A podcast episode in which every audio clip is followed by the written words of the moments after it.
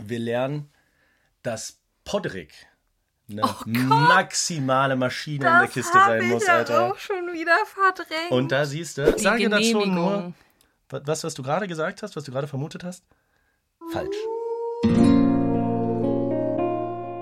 Das erste Mal in Westeros. Wow, das waren bis jetzt, würde ich sagen. Das könnte es auf jeden Fall in meine Top 3 der besten zwei Folgen schaffen. In deiner Top 3 der besten zwei. Ah, okay, ja, Ja, ja, also wir gucken ja immer zwei Folgen und diese Kombination aus Folge 3 und Folge 4 war stark. Es ist wirklich, wirklich viel passiert. Ich habe gerade nochmal versucht, im Kopf äh, drüber nachzudenken, was alles passiert ist und äh, also es ist sehr viel passiert. es geht so langsam, machen alle Handlungsstränge Bock, ne? Ja. Außer Bran und Rickon, Alter, weil die sind einfach ja. Oh ja, das ist, das ist wirklich komplett lame. Also, wir beginnen mit äh, Caitlin Starks Vater, der ähnlich wie Boromir in äh, Herr der Ringe auf einem Schiff durch die Gegend treibt und in Brand gesteckt werden soll. Seebestattung. Äh, Cats Bruder ist allerdings kein Bronn, sondern schießt einen Pfeil nach dem anderen Pfeil an dem scheiß Boot vorbei, bis es fast zu spät ist. Und äh, Cats Onkel, der Schwarzfisch, ist dann äh, sehr, sehr demütigend äh, für Cats Bruder selber übernimmt und mit dem ersten Teil trifft. Und wir enden, wenn ich es richtig im Kopf habe, mit Daenerys Targaryen und 8000 Kastraten, die Oh zu Gott. epischer Musik aus Ja. einer Stadt ziehen. Was war denn das? Ähm, ich muss sagen, darauf kommen wir wahrscheinlich erst gegen Ende dieser Folge zu sprechen, denn es ist mal wieder Daenerys-Plot, der ist ja eh außen vor und das passiert auch erst gegen Ende. Tradition verbindet. Ja, das machen wir eigentlich immer so. Genau. Und deswegen würde ich jetzt noch mal ganz kurz auf die Bestattungsszene von Caitlins Vater zurückkommen. Mhm. Also, ganz ehrlich, bei so einem wichtigen Event, wieso lässt man jemanden den brennenden Pfeil schießen auf das Boot, der das eindeutig nicht gut kann?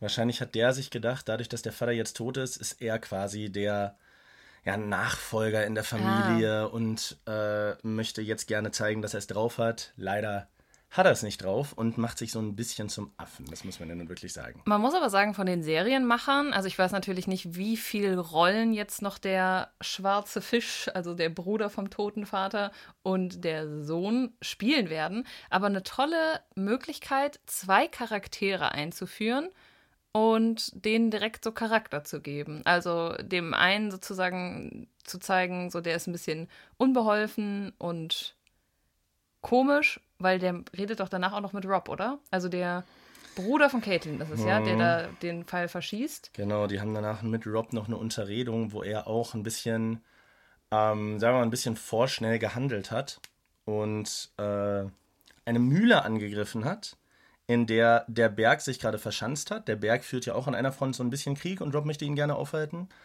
Rob hatte allerdings den, Pla äh, den Auftrag gegeben, das nicht zu machen, sondern ihn nur zu verfolgen.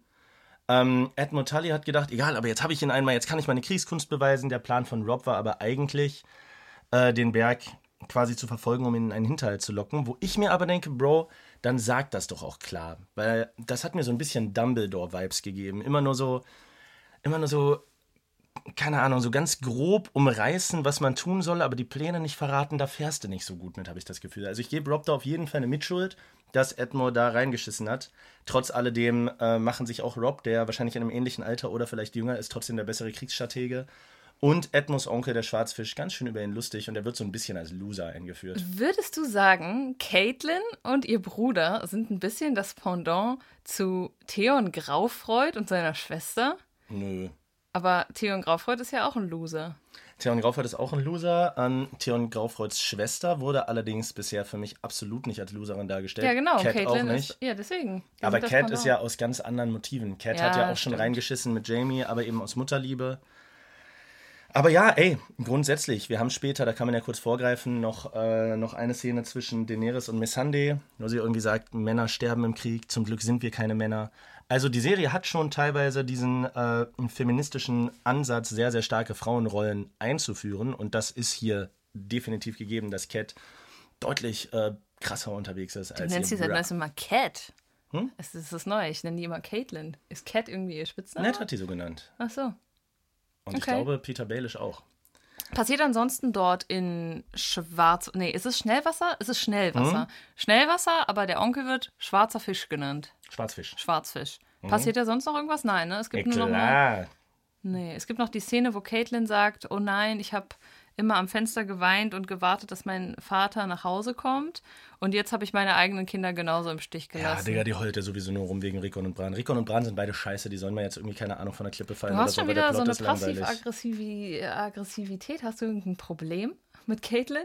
Mit Ca Mann, ja, ich habe ein Problem mit Caitlyn. Warum?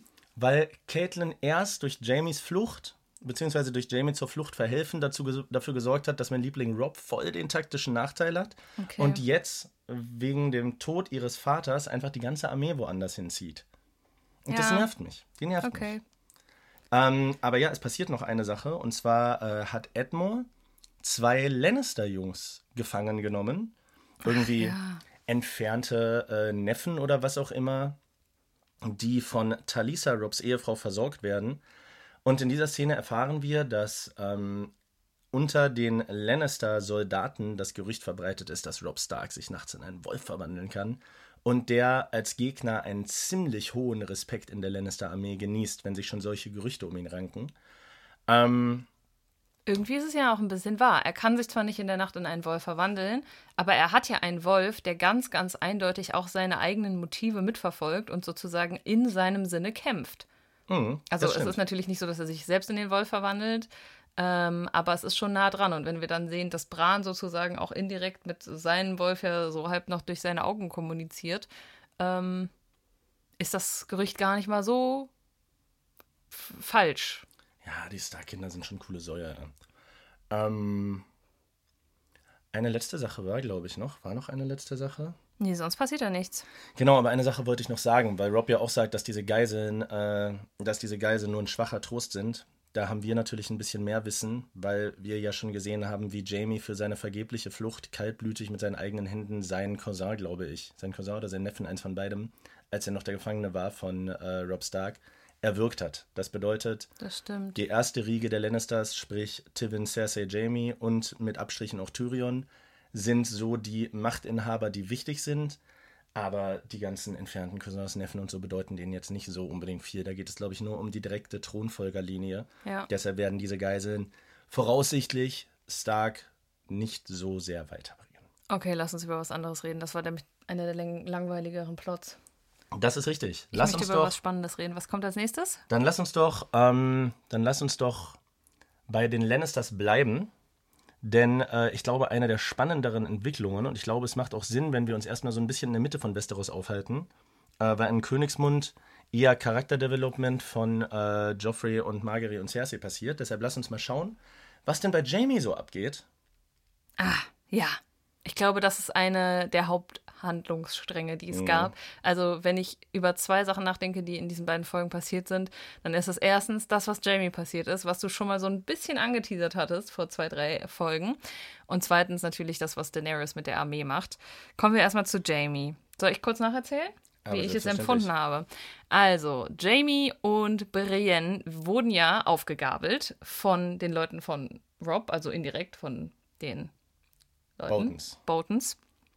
Und es äh, geht schon so ein bisschen in die Richtung, dass äh, Jamie und Brienne doch zu einer Art Team werden. Also Jamie, er piesackt sie zwar damit, aber er rät ihr auch so, ey Brienne, pass mal auf, du bist für die nicht von Wert. Äh, sie werden wahrscheinlich jetzt eher so dich als Frau nutzen und deine, ich weiß nicht, ob sie noch Jungfrau ist oder so. Also das könnte problematisch auch werden. Keine Rolle, glaube ich. Ja, das stimmt, aber ja, ich weiß nicht, ob das bei Ritterinnen irgendwie was. Nee, wahrscheinlich nicht. Aber auf jeden Fall, er sagt so: Pass auf, dass die dich nicht, dich nicht vergewaltigen. Es kommt am Abend auch dazu, dass. Naja, er sagt ja, es ist ja schon fast ein bisschen härter ausgedrückt. Er sagt ja nicht, pass auf, dass die dich nicht vergewaltigen, sondern er sagt, die werden dich vergewaltigen, werde ich nicht, weil sonst bringen sie dich auch um. Denk. Okay, ja, stimmt. Ne, es ist ja schon, also das steht für ihn ja schon fest. Genau, aber es ist, also es ist zwar schon ein bisschen piesackend formuliert, aber es ist trotzdem auch wohlwollend formuliert, äh, im Sinne von Pass auf dich auf. Es kommt dann auch zu einer Abendszene. Jamie sitzt mit Brienne angekettet an einem Baum jeweils. Jamie ist sozusagen das Kronjuwel. Die wollen dem erstmal nichts tun. Deswegen nehmen sie sich jetzt Brienne vor. Die Männer haben wahrscheinlich lange keine Frau mehr gesehen. Und führen sie auch ab unter Schreien. Und dann springt mein Mann Jamie für Brienne in die Bresche. Nicht ganz, aber zumindest versucht er sozusagen eine kleine List durchzuführen. Indem er erzählt, Brienne hat ja den Namen Brienne von Tart. Tart wird, wie wir hier lernen, auch die Saphirinsel genannt. Und Spoiler, Spoiler, in der äh, zweiten Folge stellt sich heraus, dass dies nicht der Fall ist, aber Jamie stellt es so dar und hofft da einfach auf die Unwissenheit der Soldaten, als ob sie Saphirinsel genannt würde, weil es dort so unglaublich viele Saphire gibt. Und wenn sie Brienne in Ruhe lassen würden, dann könnten sie Briennes Gewicht in Saphiren aufgewogen als Belohnung dafür bekommen. Während wir später erfahren, dass das Quatsch ist, sondern sie einfach nur deshalb so heißt, weil das Meer da so blau ist. Auf jeden Fall. Äh, Westerossische Karibik, auf jeden Fall. Es wirkt erstmal so, als ob diese List funktioniert, denn Brienne wird Gott sei Dank äh, in Ruhe gelassen. Ja, unvergewaltigt wieder zurückgebracht. Wow. Allerdings äh, geht die ganze Situation für Jamie nicht so gut aus. Und hier muss ich äh, nochmal einen kleinen Herr der Ringe-Vergleich ziehen. Ich weiß nicht, ob du dich erinnerst. Du hast die Filme ja, glaube ich, nur einmal gesehen, ne? Ja. Da gibt es eine Stelle, wo Sarumans Orks und Urukai zwei von den äh, Hobbits, nämlich Mary und Pippin, gefangen haben und äh, den Befehl haben, die nicht anzurühren, oder denen nichts zu tun, sondern Leben zu Saruman zu bringen.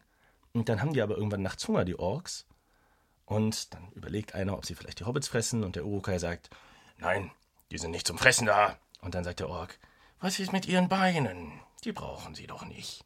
Und ähnlich, auch wenn nicht auf die Beine bezogen, denken sich das jetzt die äh, Leute, die von, äh, die von Lord Bolton geschickt wurden, denn sie brauchen Jamie ja eigentlich nur als Person, aber genau. nicht an einem Stück. Stimmt, sie brauchen ihn lebend und äh, er geht ihnen anscheinend sehr auf die Nerven.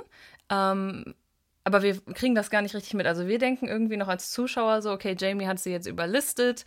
Ähm, er wird sogar von ihnen losgekettet, darf mit ihnen essen, was dann schon so ein bisschen komisch ist.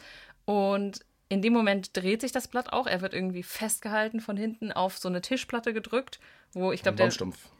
Ja, aber ich glaube, der Mann, ja, okay, aber der Mann sagt vorher noch so, äh, ist das für dich als Tisch gut? Ja, genau. Oder so, genau. Und äh, dann geht es auch eigentlich schon ganz schnell. Ihm wird die rechte Hand abgehackt. Und zwar Tutu Kompletti, ne? Also ja, ja. da ist nur noch der Arm stumpf. In da. einem Ding, Hackebeil, Alter, wie in, äh, wie in Ariel, der Koch in der Küche. Hm, vor allem. Zack, papp, puff, pang, er ihm. guckt noch so auf die Hand und schreit so. Ah. Vor allem mit ein bisschen Verzögerung. Das finde ich jedes Mal, wenn ich das sehe, so sehr geil realistisch dargestellt, weil es kommt aus dem Nichts. Mhm. Und ich stelle mir das vor, das ist ja bei sehr, sehr krassem Schmerz so, dass dein Körper den erst ein, zwei Sekunden später wahrnimmt. Bei extremer Hitze und Kälte zum Beispiel auch. Ja, und dieser Reflex halt, das dauert ein bisschen. Seine Hand liegt da und wird abgeschnitten und er guckt das erstmal an, so eine Sekunde checkt er nicht, was passiert ist und dann siehst du so, wie der Schmerz reinkickt und er das realisiert und fängt dann mit so einem kleinen Delay an zu schreien. Mm. Das stelle ich oh. mir so sehr realistisch vor. Horror. Und somit ist ähm, auch was passiert, also es ist ja nicht nur in seinem Fall eine Hand, wo man jetzt sagen könnte, okay, Menschen verlieren halt Gliedmaßen. Es ist ja irgendwie auch die Hand, die ihn ausmacht, denn ihn macht ja aus, ein krasser Schwertkämpfer zu sein. Das ist seine Schwerthand, ja. Und das ist seine Schwerthand. Das ist halt irgendwie verrückt. Und da möchte ich einen kurzen Exkurs machen. Du hattest mich nicht vorgewarnt, aber du hattest mir ja gesagt, in einer der vorherigen Folgen mit Jamie wird noch was Krasses passieren. Mhm. Und da habe ich noch gesagt, ah, vielleicht sowas wie mit Bran. Mhm. Ähm, er, also er hat jetzt nicht seine Beine verloren, aber er hat seinen Arm verloren. Und ich finde es interessant, dass Bran sozusagen im Klettern das verliert, was er gern gemacht hat, nämlich dass er nicht mehr klettern kann. Wir sehen ja auch in seinen Träumen klettert er noch weiterhin. Jamie hat jetzt sozusagen auch etwas verloren, was ihm viel bedeutet, nämlich seine Kämpf Kampfhand. Und mir ist aufgefallen, dass das natürlich ein sehr beliebtes rhetorisches Mittel ist, in Filmen und Serien, einem Charakter das zu nehmen, was ihn ausmacht. Und dann habe ich mir so überlegt, was noch passieren könnte in der Zukunft. Lass also, mich da erstmal kurz reingrätschen. Ja, grätsch rein ich finde gar nicht unbedingt, was ihn ausmacht, sondern worüber dieser Charakter sich selber definiert. Ja. Weil ich finde, dass das ganz viel Spiel gibt dann, wenn jemand eine Sache besonders gut kann und ihm diese Sache weggenommen wird. Dann muss er quasi anfangen, sich als Mensch zu definieren und nicht mehr nur als diese eine Eigenschaft, die er besitzt. Das bedeutet, sowohl Bran als auch Jamie haben dadurch irgendwie die Möglichkeit bekommen, andere Qualitäten von sich zu finden, weil sie sich nicht auf dieses eine Supertalent versteifen müssen. Und, und die Conclusion finde ich ganz cool, Bran hat seine Kletterfähigkeit ja durch Jamie verloren. Aktiv. Jamie ist ja der, der ihn rausgeschubst hat. Das oh, bedeutet, stimmt. mit Jamie ist jetzt quasi genau das passiert, was er wem anders schon angetan hat. Witzig, ja. Habe ich noch gar nicht drüber nachgedacht. Hm. Ja, und dementsprechend wollte ich jetzt sagen, ich habe jetzt daraufhin habe ich gedacht, wir müssen mal wieder ein paar mehr Vorhersagen meinerseits machen. Und ich habe jetzt mal ein paar Vorhersagen mir überlegt. Äh, also auf dieser Grundannahme hin, dass eine Person etwas verlieren könnte, was sie definiert. Dementsprechend könnte ich mir vorstellen, dass zum Beispiel eine Daenerys in den nächsten Staffeln definitiv einen Drachen verlieren könnte, weil das sozusagen das ist, was ihr weh tut. Mhm. Personen, die viel auf ihr Aussehen geben. Ich weiß nicht, ob das bei äh, der Mutter von Joffrey so ist, hier Cersei Lannister oder anderen. Da wäre es interessant, denen die Schönheit zu nehmen. Das ist mhm. ja auch so ein, so ein gängiges Ding, irgendwie gerade Frauen ihr Aussehen zu nehmen, was ja in dieser Welt nochmal viel wichtiger ist, äh, mhm. äh, weil wir ja gelernt haben, Frauen kriegen ihre Macht so ein bisschen durch Sexualität. Werbung. Des Weiteren wäre noch eine Idee, dass äh, Lord Varys, der ja sozusagen äh, deren, dessen Talent es ist, sich umzuhören und Spione zu haben, irgendwie seine Ohren oder sein Augenlicht verliert. Ähm, und weiter kann ich das Spiel jetzt noch nicht führen. Ich habe ja auch noch die ganze Zeit, also ich habe dann auch so gedacht, so Joffrey. Joffrey ist ja gerade so einer der Hauptantagonisten. Was könnte man ihm nehmen? Aber ihn definiert gar nichts, ist mir aufgefallen. Naja, man könnte ihm in der Theorie seine Macht nehmen. Also man könnte ja, Joffrey stürzen, stimmt. ohne ihn umzubringen mhm. und ihn dann in der Theorie beispielsweise als Flüchtigen darstellen lassen, der sich durchschlagen äh, muss, wie jetzt beispielsweise das Arya gerade macht. Mhm. Nur, dass es bei ihm wahrscheinlich nicht klappen würde. Man könnte Cersei auch ein Kind nehmen. Das ist, glaube ich, auch etwas, was sie trifft. Mhm.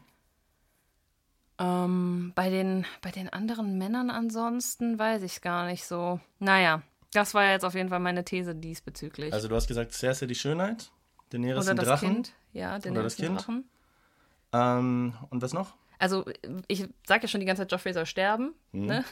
Und ich glaube zum Beispiel, es wäre sinnvoll, wenn seine Mutter dabei anwesend wäre. Mhm. Ja, interessant. Für die Tragik. Ähm, Wollen ja. wir kurz, äh, also interesting, ich kann da nicht mehr zu sagen als interesting, weil ich offensichtlich weiß, was passiert. Ähm, bleiben wir mal bei Jamie und führen die Nummer mal zu Ende, weil äh, es ist ja nicht nur so, dass sie Jamie die Hand abhacken und ihm damit seine Identität nehmen, sondern sie nehmen ihm auch so ein bisschen die Ehre. Die Ehre, den Lebenswillen auch. Wir sehen, er muss seine eigene Hand um den Hals tragen, fällt, was, fällt fast von seinem Pferd beziehungsweise fällt er von fällt seinem Pferd, Pferd in den Matsch. Gesicht in den Matsch rein. Sie lachen ihn aus, machen sich über ihn lustig. Er bäumt sich dann nochmal ganz kurz auf, weil er gerne Wasser haben möchte und sie geben ihm stattdessen Pferdepisse, so auf richtig lustig. Dann regt sich nochmal kurz was in ihm, er klaut einem von denen sein Schwert, hält es aber in der linken Hand, ist völlig fertig, wird direkt niedergemacht, wieder in Matsch gestoßen. Der ist im Arsch. Ja. Jamie ist gerade im Arsch so. Also ich glaube, der steht wirklich einen traurigen Song davor, sich in sein Schwert zu stürzen. Tja, wird er nochmal die Kurve kriegen? Ich denke ja. Also da, dadurch, dass wir jetzt sozusagen diesen Plot-Twist für ihn haben, denke ich trotzdem nicht, dass er jetzt sterben wird in nächster Zeit. Ich glaube, das gibt ihm jetzt so ein bisschen noch Zukunft in der Serie, weil diese Charakterentwicklung interessant sein wird. Ich erinnere daran, als du gesagt hast, ja, die würden ja Ned Stark jetzt nicht irgendwie drei Folgen lang in der Zelle lassen, nur damit er dann wirklich hingerichtet wird. Sowas ist ja Quatsch. Aber gut, schauen wir mal, was mit Jamie so passiert. Ähm, auf jeden Fall sagen sie ihm, und das spricht ja dafür, dass er zumindest noch nicht 100% seines Lebensmutes verloren hat, Bro, benimm dich jetzt, sonst hack ich dir die andere Hand auch noch ab und da mhm. hat Jamie dann doch keinen Bock drauf. Ich könnte mir vorstellen, dass das sogar für ihn schlimmer wäre, gerade als sein Kopf. Kann sein, ja. Ja weil gerade in dieser Welt, wenn du dann wenn du dann mit zwei Stumpfen leben musst, dann lebst du lieber gar nicht. Vor allem, Na, was man ja auch nicht unterschätzen darf. Kommt drauf an, ne? Also wenn du dich jetzt nicht darüber definierst. Also ich würde schon sagen, dass du überlebensfähig bist und gerade in früheren Zeiten gab es ja viele Menschen mit Amputationen, gerade mhm. die, die aus dem Krieg kommen. Aber für einen wie Jamie, der sich dadurch definiert, ja. äh, ist es schon schlimm, ja? Das ist richtig. Sprich weiter. Mhm. zumal Jamie ja immer betont hat, wo er auch mit seinem Vater schon ein Streitgespräch darüber hatte, dass er sich lieber, also dass er lieber die Königsgarde anführt, anstatt Thronfolger zu sein. Er will das nicht, er hat da keinen Bock drauf. Na, das bedeutet, dieses Kämpfen und Ritter sein ist ihm wichtiger als der Thronanspruch quasi äh, indirekt ja dann sogar über Westeros, nicht nur über das Vermächtnis der Lannisters, sondern über Westeros, die ja de facto zurzeit eigentlich regieren. Joffrey ist ja absolute Marionette von Tywin zurzeit. Mm, das bedeutet für Jamie, maximal unangenehme Situation. Schauen wir, wie es weitergeht. Um ja, da darf ich noch eine Sache sagen mhm. dazu. Ich frage mich, ob er vielleicht auch in Zukunft die Hand nochmal irgendwie wiederbekommen könnte. Im Sinne von, weil mich das einfach an Harry Potter so doll erinnert. du machst immer die, äh, die Dingensreferenzen, ja, der Ringe und ich immer Harry Potter.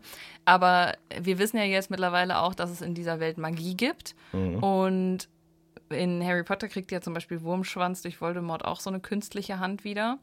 Wer weiß, vielleicht kriegt er ja irgendwann eine Hand auch zurück. Interessant übrigens äh, an der Stelle Spoiler für die Leute, die die Harry Potter Bücher nicht gelesen haben und es äh, noch lesen wollen. Ich finde das eine der krassesten Änderungen in den Harry Potter Filmen. Das wird dort nicht gezeigt, aber Wurmschwanz Ende in den Büchern ist ja, dass er zögert, als äh, Harry und Ron fliehen wollen und dann die Hand, die Voldemort ihm geschenkt hat, Stimmt, ja. ihn selber umbringt. Das bedeutet, diese Hand war kein Geschenk von Voldemort, sondern eigentlich eher so eine Geschichte, wenn du mich jemals verrätst, muss ich gar keinen Finger rühren, sondern die zwingt dich dann sofort zum Selbstmord. Ja. Wurmschwanz ist eine viel tragischere Figur in den Büchern als in den Filmen, obwohl er natürlich auch da ein brutaler Blödmann ist. So, Naja. back to topic. Äh, Jamie soll Thronfolger werden, laut Tivin will es aber nicht. Aktuell sitzt aber jemand anders auf dem Thron und zwar Joffrey Baratheon, dein absoluter Lieblings- und Main-Character, quasi der Apo-Red dieser Serie, der aber langsam ein wenig Einfluss auch von woanders als seiner Mutter und seinem Opa kriegt. Genau, da haben wir ja schon letzte Folge drüber geredet, dass Marguerite Tyrell sich da schön versucht, mit ihrer Oma zusammen äh, in Joffreys Herz einzuschleichen. Nee, das hat er ja nicht. In sein, in sein, ja doch schon so ein bisschen, sein Vertrauen zu gewinnen. Ihn zu bezirzen Ja, ihn eigentlich. zu bezirzen. Und da haben wir wieder so eine schöne Szene. Ich habe ja eigentlich gedacht, also sorry, es, es tut mir mittlerweile wirklich leid, ich bin ein bisschen obsessed, aber ich möchte einfach, dass Joffrey stirbt. Ich weiß, ich erwähne es jede Folge. Aber ich hatte. Heute schon das zweite Mal. Entschuldigung, der nervt mich einfach so, der Typ. Ich will, ich will, dass sich da was ändert. Naja, Du jedenfalls. sagst mir, ich bin passiv-aggressiv, weil ich mich ab und zu ein bisschen über Caitlin aufrege Ja, und aber die wünsche ist ja einfach nett. jede Folge einem kleinen verzogenen Jungen den sofortigen Tod. Am besten noch vor den Augen seiner Mutter. Du Ja. herzloses Wesen. Ja, ey. pass auf, aber ich komme jetzt genau drauf, weshalb ich das jetzt sage und weshalb ich es auch eben gesagt habe. Denn wir haben eine Szene, in der Joffrey, Margery, ihre Oma und äh, Cersei in der großen Kapelle stehen. Ka Kathedrale, Kapelle, I don't Septa. know. Septa. In der Joffrey und Margery verheiratet werden sollen, in der aber natürlich auch die Gebeine vieler alter Könige liegen. Und ich glaube, die beiden älteren Frauen unterhalten sich einfach über Belangloses oder wie die Hochzeit ablaufen soll. Joffrey hingegen, Cersei würde dich allein schon dafür, dass du sie in einem Atemzug mit Elena als ältere Frau bezeichnest, wahrscheinlich schon vier teilen lassen, Alter. Weil ich glaube, Ja. die kommt gar nicht so gut damit klar, dass die langsam älter wird. Und jetzt ist sie für dich schon so Olenna-Level.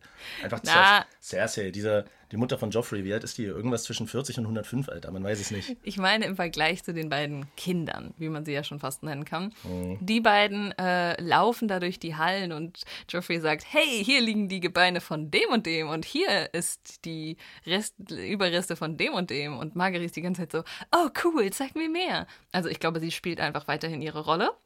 Und dann kommen wir nämlich zu einer Szene, aufgrund der ich nur die ganze Zeit jetzt gerade schon von dem Tod und von dem Tod vor den Augen seiner Mutter rede, denn Margery überredet ihn in Abwesenheit von Cersei, die steht gerade 100 Meter irgendwo entfernt, hey, hörst du da draußen das Volk? Lass uns doch einfach mal kurz die Tür aufmachen und denen winken. Und an Margerys Stelle ist das ja eine nette Idee, weil Margery hat sich beim Volk schon beliebt gemacht, aber wir wissen ja aus der Pferdeäpfelszene, dass Joffrey nicht wirklich beliebt beim Volk ist. Und wir sehen, wie diese große Tür aufschwingt und das Licht dringt in diese Kathedrale. Und Cersei ist so, oh, nein, was machen die da? Sie dreht sich so um, fast in Slow Motion, guckt, wie ihr Sohn da oben steht. Äh, und weißt du, in dem Moment hätte ich gedacht, wäre es eigentlich naheliegend gewesen, dass ihn jemand umbringt. Weil das war so dieser perfekte Moment von, aha, jemand anderes hat so viel Macht über meinen Sohn, dass er den was Dummes tun lässt und ich als Mutter kann da nicht mehr intervenieren. Und ja, aber die Szene geht gut aus. Also ich muss sagen, ich habe währenddessen den Atem angehalten, weil ich dachte, oh, jetzt passiert was. Ich glaube, dass äh, die Geschichte von der Schlacht ganz schön verzerrt wurde. Es haben ja nur eine Handvoll Leute mitbekommen, dass äh, Joffrey abgehauen ist. Es wird ja so dargestellt, Ah. als ob er da krass geholfen hätte. Zusätzlich macht Margery sich gerade sehr beliebt und vielleicht merken die Leute auch, dass Joffrey sich öfter mit Margery als mit Cersei zeigt. Cersei mögen die Leute nicht ganz so gerne, aber all in all haben sie gerade einen Krieg gewonnen und Joffrey hat eine sehr, sehr beliebte Verlobte. Das bedeutet, Joffreys Ansehen steigt, glaube ich, gerade. Ja, weil, äh, wie gesagt, es winken ihm ja auch ein paar Leute zu. Also, was, genau. Was man gut. vielleicht auch nicht unterschätzen darf, ist, dass äh, Bronn, ja, bevor der Krieg losgegangen ist, in einer sehr zweifelhaften Aktion, die aber auf jeden Fall effizient war, die äh, alle bekannten Diebe von Königsmund ge- weggekillt hat. Mhm. Das bedeutet, es sind jetzt innerhalb von weniger, äh, weniger Folgen, offscreen eigentlich, aber wenn man es mal zu Ende denkt, die Kriminalität in Königsmund drastisch gesunken, weil alle Diebe eben weg sind, eine Schlacht gewonnen worden, plus eine neue Verlobte zu dem König gekommen, die noch sehr, sehr viel Vermögen zusätzlich mit nach Königsmund bringt und, und sich ist. um die Waisenkinder und so weiter kümmert. Das bedeutet, gerade wird er wahrscheinlich ein ganz gutes Ansehen haben. Stimmt, das Standing wird besser. Ja, das haben wir halt, ja, das stimmt. Wir kriegen das so direkt nicht mit. Mhm. Aber indirekt hast du total recht. Ja. Und dementsprechend passiert da auch nicht viel mehr. Passiert sonst noch was? Ja. In Königsmund, ja klar. Sollen wir noch weiter über Margery und ihre neue beste Freundin reden? Das können wir machen. Danach müssen wir auch noch über Tivin und den neuen kleinen Rat reden. Aber lass uns gerne von Charakter zu Charakter gehen und erstmal bei äh, Margery bleiben. Genau, nämlich während sie sich auf der einen Seite bei Joffrey einschleimt, ähm, ja, ich weiß gar nicht, ob sie sich bei Sansa einschleimt, aber sie redet auch weiterhin mit Sansa und bietet ihr an, ihre Freundin zu werden. Kann man das so sagen? Ja. Also Na, ja noch darüber hinaus. Sie möchte gerne auch ihre Schwägerin werden. Also sie möchte sie gerne mit Loras Tyrell verheiraten. Mhm. Was natürlich in der Theorie, was die Liebe betrifft, jetzt nicht so gut für Sansa ist, denn wir wissen ja, Loras Tyrell ist ja homosexuell. Mhm. Aber was die Sicherheit betrifft und das Vermögen, was dahinter steckt und den Ort, wo sie vielleicht hin kann, nämlich nach äh, Rosengarten, ist das ja eigentlich ein totaler Lichtblick für Sansa und dementsprechend willigt sie auch gerne ein und sagt, hey, ich würde voll gerne deine beste Freundin werden. Also, wenn ich mich in die Rolle von Sansa versetze, dann hätte ich lieber eine Alibi-Ehe, die vielleicht als Freundschaft geführt wird, mit einem Loras Tyrell, der bisher eigentlich ja auch in seiner Beziehung mit, ähm, mit Randy Baratheon und in seiner Art eigentlich als cooler Typ dargestellt wurde. Absolut. Ja, mit einem Loras Tyrell, der vermögend ist und nett zu mir ist, wo ich mir wahrscheinlich keine Sorgen machen muss, dass der mich schlägt oder umbringt, sondern das einzige Manko ist wahrscheinlich, dass er und sie halt beide dann noch sidemäßig was mit anderen Männern haben, was aber ja, wenn man das vorher so abspricht, auf jeden Fall eine Aufwertung ihrer Situation wäre, als einen heterosexuellen Joffrey, der wahrscheinlich die Ehe mit ihr auch auf eine sehr grausame Weise, wenn überhaupt, vollziehen würde, weil ich Klar. glaube, dass er entweder asexuell oder ein maximaler Sadist ist, wahrscheinlich auch in Ausübung gewisser Dinge. Das bedeutet, Sansa freut sich Max darüber. Gar keine Frage. Das meine ich auch nicht. Also Ja. äh, Ja, für ja, sie ich- ist es ich was super. Ich Positives. Ja, und ähm, auch dadurch, dass sie so jung ist, eigentlich auch gut, weil das sozusagen bedeutet, also okay, da wurde im Mittelalter eh so nichts drauf gegeben, aber für die Psyche würde ich sagen, ist es auch ganz gesund, wenn ein ganz junges Mädchen, was gerade erst irgendwie das erste Mal ihre Tage hatte oder so, nicht unbedingt jetzt gezwungen wird, instant ein Kind zu bekommen. Das heißt, das wäre auch nochmal positiv in Mhm. der Hinsicht. Da hat, das hat mich dann auch wieder so ein bisschen äh, in dieser Altersfrage, weil Sansa sieht für mich schon so aus wie 15 oder so, aber man bekommt doch, lass mich nicht lügen, du wirst, man bekommt doch die Regel so mit 12 Ja. durchschnittlich das erste Mal, sowas? Kommt Na, so 12, 13, 14 und sowas. Aber das, die Frage ist halt, ich glaube, das ist früher auch anders gewesen. Sie ist ich wahrscheinlich Spätzünder nicht. und zwischen 14 und 15 oder sowas, ne? Ja, dass ich- ich mich ich- da nicht auskenne. Nee, aber ich glaube tatsächlich, dass sich das auch verschiebt mit Mhm. den Jahrzehnten und Jahrhunderten. Aber keine Ahnung. Okay. Ist ja auch egal. Auf jeden Fall, sie wird auf jeden Fall, schätze ich mal, nicht 18 oder 19 oder 20 sein, sondern Nee. definitiv. Minderjährig, Ja. so kann man es wahrscheinlich. Ja, wahrscheinlich 14, 15, oder?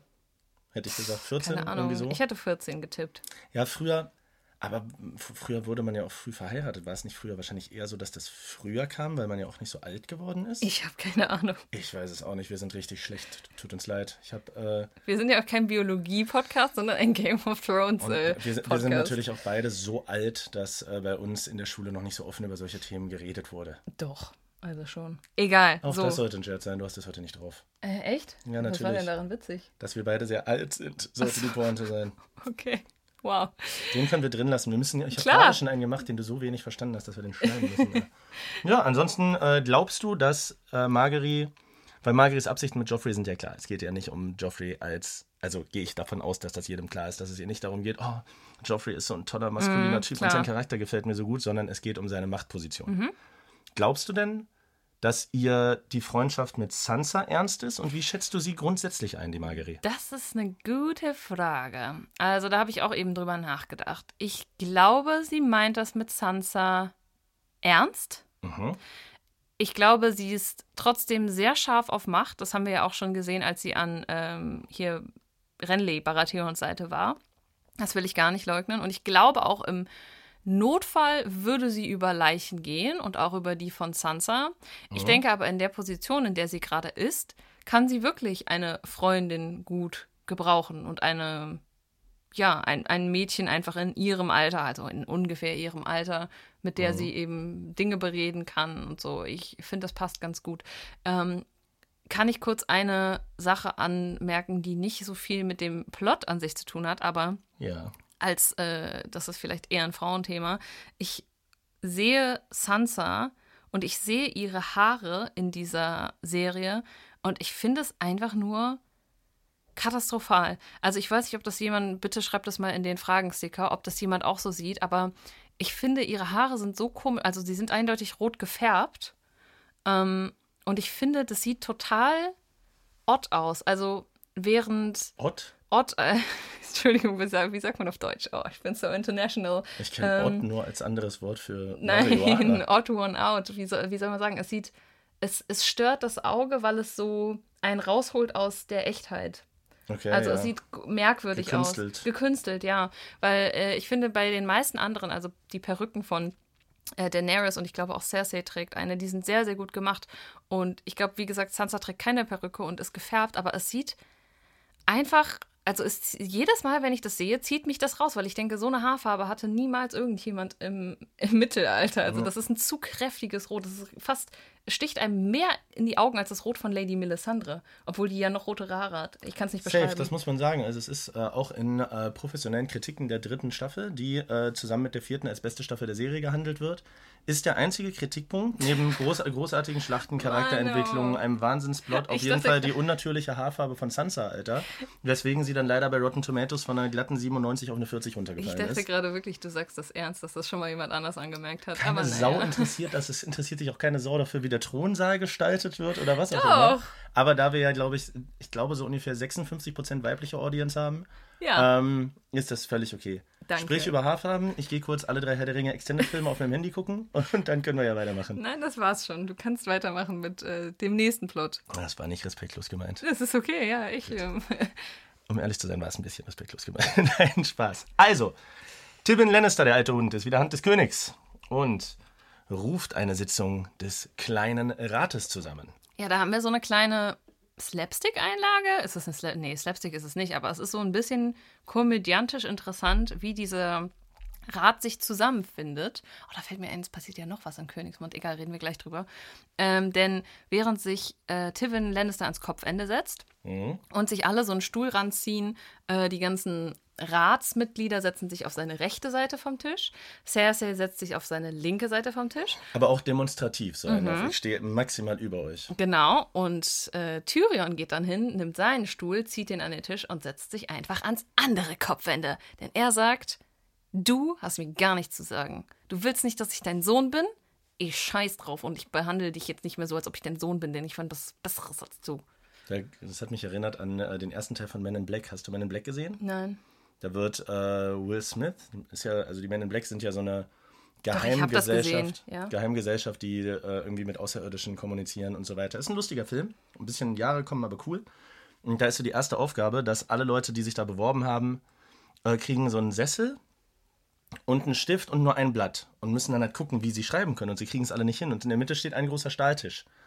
Und dann ist auch, die wollen quasi eigentlich in dieser Prüfung darauf hinaus, das Problem möglichst einfach zu lösen. Und alle schreiben auf ihrem Oberschenkel und die Stifte gehen kaputt. Und Will Smith ist doch der Einzige, der ohne Anzug da ist, sondern so in roter Collegejacke, als er noch cool und nicht gebrochen war, ist er so in die Mitte gelaufen und hat sich auch so unter ganz krassem Quietschen diesen Stahltisch an seinen Stuhl gezogen und alle haben ihn so komisch angeguckt. Und das ist fast eins zu eins die Szene gewesen, wie Tyrion hier quietschend seinen großen Stahlstuhl ans andere Kopfende des Tisches zieht um quasi, ich glaube, dass es da natürlich um seinen Vater ging, aber dass das auch ein kleiner Seitenhieb an seine Schwester war. So, du setzt dich auf die andere Seite, ich nehme mir das andere Kopfende, Bitch. Mhm. Hat nur noch dieses dreimal Schnipsen gefehlt.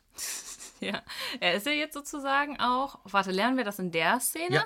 Er wird jetzt gemacht zum Meister der Münze. Der bisherige Meister der Münze, Lord Baelish, soll nämlich mit Cats Schwester, der jungen Dame, die wir kennengelernt haben, auf Hohenehr, Oh ja, die Muttermilchfrau. genau, verheiratet werden.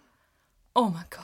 Bedeutet, er hat ja äh, Sansas Mutter sehr geliebt, setzt sich sehr für, äh, setzt sich sehr für Sansa ein und soll jetzt Caitlins Schwester heiraten. Das bedeutet, er ist irgendwie mit dieser Familie verbunden. Und ihn ersetzen, weil er dann als Lord von Hohenehr und äh, ja, ich habe, Gott, ich komme nicht auf den Namen. Mann von der äh, Stadthalterin da. Warte, wie heißt denn Lisa? Lisa Arryn, genau. Lisa Arren. Die Witwe des, der verstorbenen ersten Hand von König Rob. Langsam Wow. echt kompliziert, äh? Peter soll die heiraten, dadurch kann er dann nicht mehr Meister der Münze sein und das soll Tyrion übernehmen, der da aber gar keinen Bock drauf hat, weil er in eine reiche Familie geboren ist und gesagt hat, ich habe Geld bisher nur ausgegeben und noch nie verwaltet. Warte ganz kurz, ich muss noch überlegen, wie lange ist das jetzt her, dass wir Lisa Arendt gesehen haben, die ihr Kind mit Muttermilch füttert? Bestimmt über ein Jahr, ne? Weil wir haben ja schon mal gelernt, die Drachen sind groß geworden, es sind irgendwie ein halbes Jahr vergangen oder fast schon anderthalb oder zwei Jahre. Ja, das ist schon eine amtliche Zeit. Meinst du, der wird immer noch gestillt? Also das ist ja, das ist ja eine Serie mit sehr vielen fragwürdigen innerfamiliären Beziehungen. Ja. Vielleicht wird er mittlerweile aus einem anderen Grund gestillt. So, Oh Gott, oh Gott, nicht oh mehr Gott. aus Hunger, sondern als Vorspiel oder so. Ich weiß Ah, es nicht. jo. So, ähm, ja, okay. Also der soll die heiraten. Hm? Genau. Er, Dingens hier, Tyrion wird zum Münzmeister. Richtig. Und hat dann nämlich auch gleich, sollen wir darüber jetzt reden, eine kleine Unterredung mit Lord Varys, der ja der Meister der Flüsterer ist, in seinem Zimmerchen. Hm. Und ich hatte ja bis dato die These, habe ich das eigentlich letzte Folge gesagt, Ja. dass ich kurz überlegt habe, dass Lord Das war Varys es, einer der Unbefleckten sein gewesen war. Genau, Ne? das Varys eigentlich einer der Unbefleckten ist, weil er ja Eunuch ist. Aber wir lernen lustigerweise genau in dieser Folge den wahren Grund, warum er ein Eunuch ist. Wahres Grund. Mhm. Auch hier wieder für mich kleine, kleine Harry Potter-Analogie. Mad Eye Moody's Koffer in seinem Büro. Nee, also jetzt wird es absurd. Äh, ich, fand, ich fand das doch ähnlich, dass du da eine Kiste hast, dich die ganze Zeit fragst, was drin ist, sprichst über jemanden. In der letzten Szene, wo sie die ganze Zeit, wo ist Mad Eye Moody, was ist mit ihm passiert? Und dann haben sie so ein langes Gespräch über Mad Eye Moody, machen den Koffer auf und da sitzt er. Mhm. Also bitte. Ja, das Interessante ist ja, also nochmal das Szenario für alle, die es nicht gesehen haben, wir äh, nicht mehr im Kopf haben. Wir haben Lord Varys in dem Raum zusammen mit Tyrion. Sie unterhalten sich gerade, ich weiß gar nicht mehr über was, nichts Konkretes. Und Lord Varys ist da an so einer großen Kiste am Schrauben, die Löcher drin hat. Und ich habe kurz gedacht, in dieser Kiste ist ein Drache, weil wir währenddessen schon die Verhandlungen haben mit Daenerys, die einen Drachen den Unbefleckten geben soll. Und ich dachte so, oh mein Gott, alles kommt zusammen. Er gehört zu den Unbefleckten, er hat jetzt den Drachen. Oh, strong. Du dachtest, Ja. es wäre ein Zeitsprung gewesen. Daenerys hätte die Unbefleckten mit einem Drachen bezahlt und der wäre Genau. dann Varys und Varys wäre so quasi der heimliche. Richtig. Oh, Ja. stark. Aber ich dachte, du hättest gedacht, dass in der Kiste ein Targaryen ist, weil du ja überall immer Targaryens vermutest. Nein, aber es kommt gar nicht so. Also ich weiß nicht, ob die Geschichte wahr ist, aber Lord, Noch ein random Targaryen. wer weiß, vielleicht ist der Zauberei ja einer. wer so, weiß es nicht. Äh, Varys erzählt nämlich dann die wahre Geschichte, wie er sein Gemächt verlor, nämlich schon als junges Kind. Da wurde er, glaube ich, irgendwo gekauft auf einem Markt oder so von einem Zauberer. Und dessen äh, Zauberei war es, die primären Geschlechtsteile dieses Jungen abzuschneiden. Und zwar unter Einfluss eines Tranks, der Varys zwar gelähmt, aber nicht betäubt hat. Oh, grausam. Und dann. Das bedeutet, der kriegt einfach seine schmerzempfindlichste Stelle seines Körpers mit einem Messer abgeschnitten. Er wird de facto kastriert und kann, führt den Schmerz voll und kann sich nicht mal bewegen. Das muss die Hölle sein. Ich könnte jetzt wieder einen vegan-aktivistischen Kommentar machen und sagen, dass das Tieren in Deutschland jeden Tag passiert. Ja, das ist kannst du tatsächlich wirklich so, äh, gerade bei, ähm, bei jungen Ferkeln und so richtig schlimm. Aber die werden wenigstens betäubt, also zumindest wenn es funktioniert. Naja, egal. Ja, ähm, aber es ist, es ist trotzdem ein Unding so. Ne? Also, Horror. ja. Und ja, äh, long story short, dieser Zauberer nimmt dann diese Geschlechtsteile, verbrennt sie in einer Pfanne oder in einem Feuer und das Feuer, was dabei entsteht, da kommt eine Stimme. Das ist irgendwie Magic. Ja, also auf jeden Fall äh, ist dann da eine gruselige Stimme, die irgendwas sagt und das alles ist passiert. Was es uns eigentlich, glaube ich, zeigt, ist, Ja. dass Varys nicht so ein rationaler, abgeklärter und äh, objektiver Dude ist, wie es scheint, denn seine gesamte Stellung und sein ganzer Aufbau war motiviert davon, genug Einfluss zu bekommen, um irgendwann Rache nehmen zu können an diesem Zauberer, der sich auch in der Kiste befindet, mit Richtig. zugenähtem Mund und völlig verwahrlost. Ich kann es verstehen. Ich glaube, wenn mir das jemand antun würde, dann würde ich den auch nicht holen und einfach töten. Zumindest in dieser Welt. Der wird dann auch auf jeden Fall, der wird leiden, Alter. Mm. Das ist jetzt ja so ein bisschen seine, seine große Rache. Eigentlich richtige Schlüsselszene in seinem Leben. Und Also- interessant finde ich, und ich weiß nicht, ob du darüber nachgedacht hast, das fällt mir gerade ein und ich weiß selber auch nicht, ob es beabsichtigt ist. Ähm, wir hören von, davon, dass eine Verstümmelung einem quasi eine neue Aufgabe im Leben geben kann. In der Folge, in der Jamie Lannister ganz stark unter seiner Verstümmelung zu leiden hat. Lernen wir von einem Oh. anderen Charakter, dass seine Verstümmelung quasi erst der Kickstarter war für seine. Jetzt lehnst du dich aber weiter aus dem Fenster, aber ja, das ist ja wirklich schon, schon äh, Filmkritik auf Abiturniveau hier. Ich schwöre, Eve wäre so stolz auf uns. Du meinst den hier, diesen Moderator Eve, von Movie Pilot. ja, Wen, ja. wen gibt's noch? David Hein, finde ich auch super. Und wie heißt der mit dem Zopf? Robert Hoffmann? Robert Hofmann, ja. Shoutout an alle drei. Liebe. Das sind so Filmkritiker auf YouTube, ja. Ähm, das könnte tatsächlich ein bisschen so gewollt sein. Interessant, ja, dass das alles in diesen Fol- Folgen passiert. Ähm, er redet ja auch gleichzeitig noch mit äh, Tyrion drüber. Ich glaube, in deren Gespräch geht es auch um Macht und um Rache und sowas alles. Aber ich weiß gar nicht mehr genau, worüber genau. Aber ja, Vor allem geht es um eine Sache, ähm, beziehungsweise wird eine Sache offengelegt, über die wir nicht mehr geredet haben, seit Ned Stark das irgendwann mal rausgefunden hat und dann war es aber egal. Erinnerst du dich, als Ned Hand des Königs war und die das Turnier gemacht haben und Ned Stark gesagt hat, Alter, wir können das Turnier nicht machen.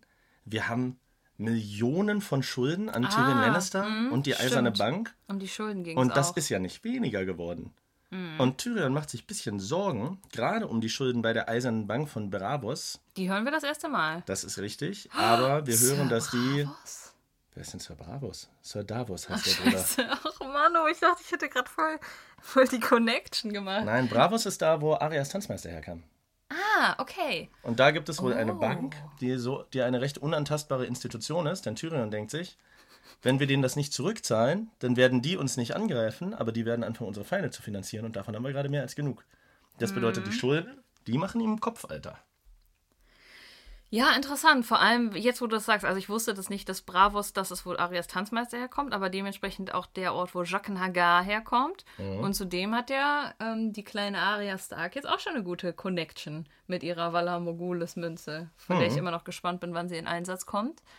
Ja, guter Punkt. Also das, ähm, genau, also den auch, wie gesagt, Tyrion ja selbst hat. Sie müssen irgendwie schaffen, ihre Schulden zurückzubezahlen. Der, der Söldner sagt ja noch so ganz witzig so, hä, ist doch egal, macht man halt Schulden, wen juckt's? Aber Tyrion hat, hat da schon dieses tiefere Verständnis, was das langfristig bedeuten könnte. Eine weitere Sache passiert noch in Königsmund. Ich glaube, dann sind wir da auch soweit durch, wenn ich mich nicht täusche. Mhm.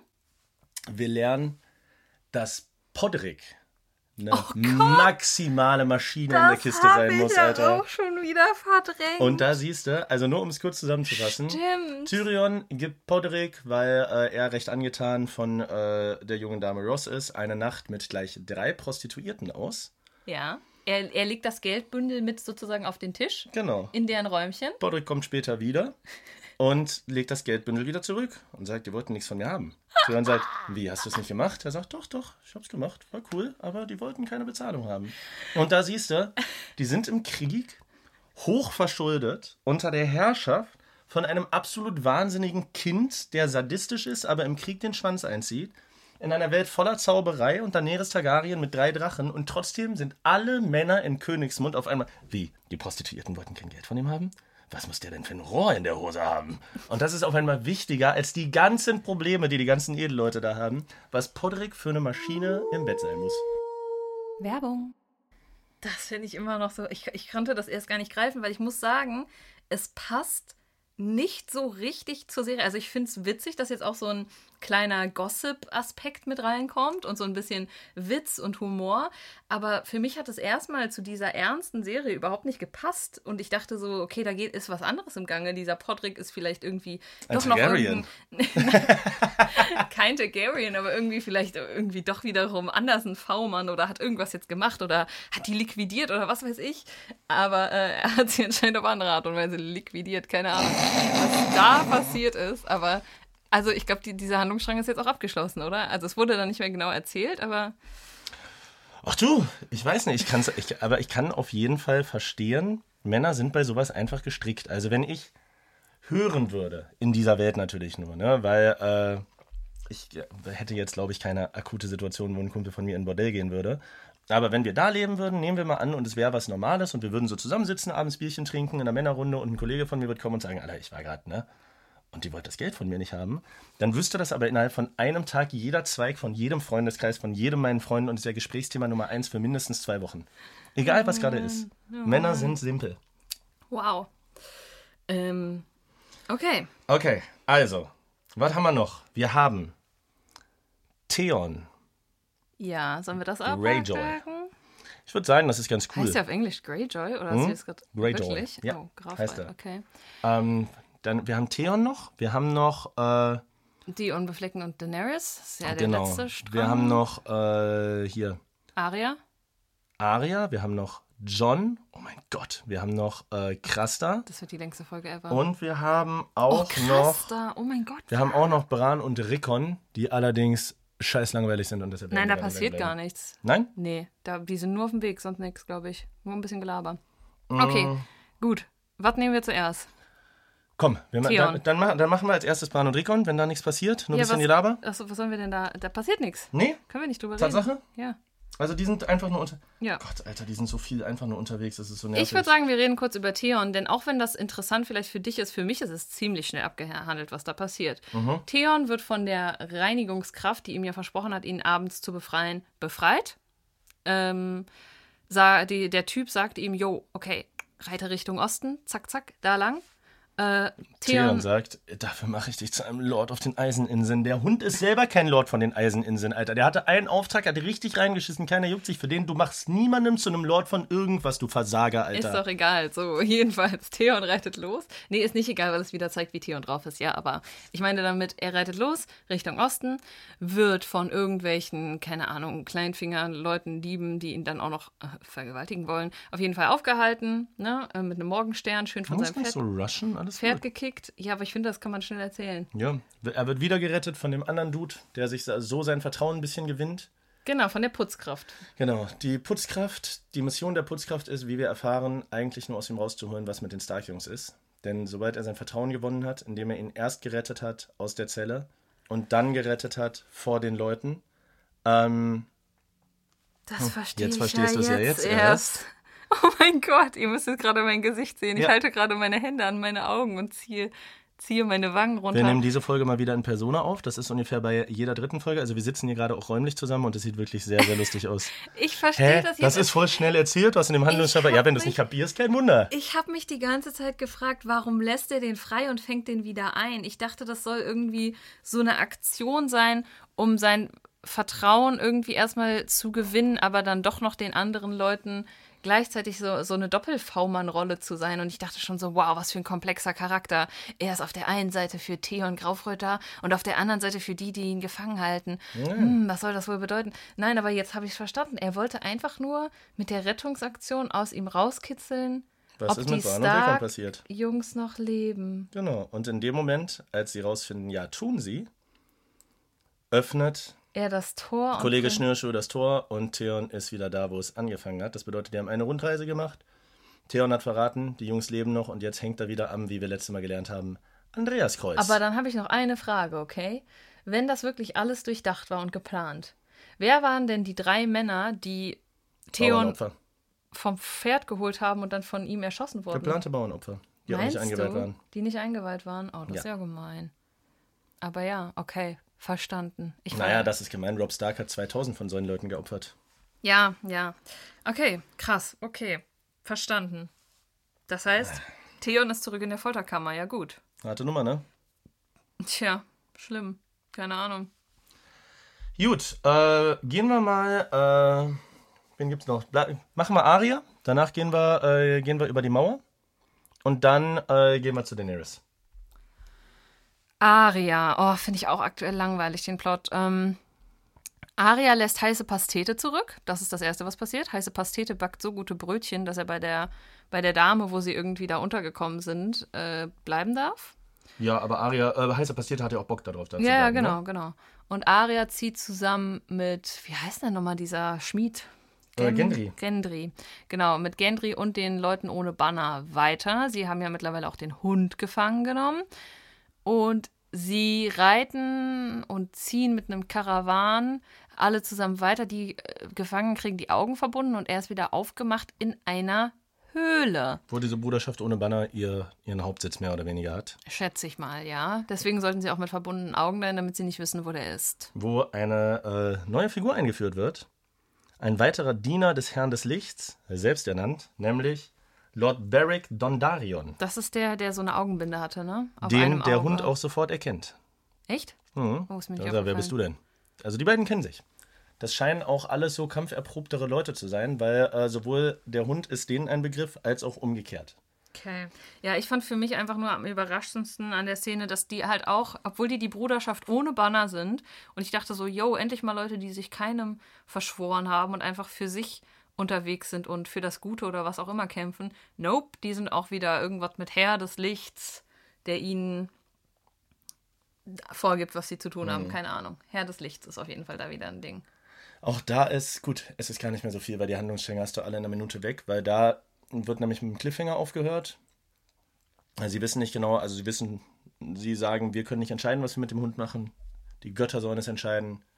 Der Hund und der neu eingeführte Dondarion kämpfen einen Zweikampf gegeneinander, bringen sich in Stellung und back! Plot ist abgeschlossen. Da machen wir nächste Folge weiter. Mhm. Was glaubst du? Wer von denen gewinnt? Nehmen wir mal an, einer von beiden stirbt. Wer stirbt? Ja, dann muss es ja der Hund sein. Meinst du, Hund ist auserzählt oder was? Äh, auserzählt weiß ich nicht, aber dadurch, dass wir hier eine neue Person haben, die eingeführt wird, ähm, mit einer Augenklappe und wo du jetzt auch relativ so wusstest, das ist der Name und der wird eingeführt und so, denke ich mal, dass der. Also, wir haben zwar schon, dass Personen schnell sterben, aber ich glaube nicht, dass der direkt in seinem ersten Kampf sterben wird. Mhm. Deswegen würde ich sagen, entweder der Hund stirbt oder keiner. Mhm. Ja. That's, that's my, my idea. Boah, ich hätte gerade so gerne was gesagt, aber es wäre leider ein leichter Spoiler gewesen. Willst du trotzdem? Ja, ich sag's. Wir gucken ja eh gleich weiter. Okay. Also jetzt dir unmittelbar im Anschluss. Ich passt. gebe dir ich die sage Genehmigung. dazu nur, was, was du gerade gesagt hast, was du gerade vermutet hast, falsch. So. Ähm, Aha, ja, das ist ja kein Spoiler. Gut. Also entweder stirbt, ja, es stirbt keiner, es stirbt einer, dann stirbt dann der mit der Augenklappe, keine Nö. Ahnung. Stirbt Aria? Man Nein, weiß es nicht. Wir Aria tötet jemanden.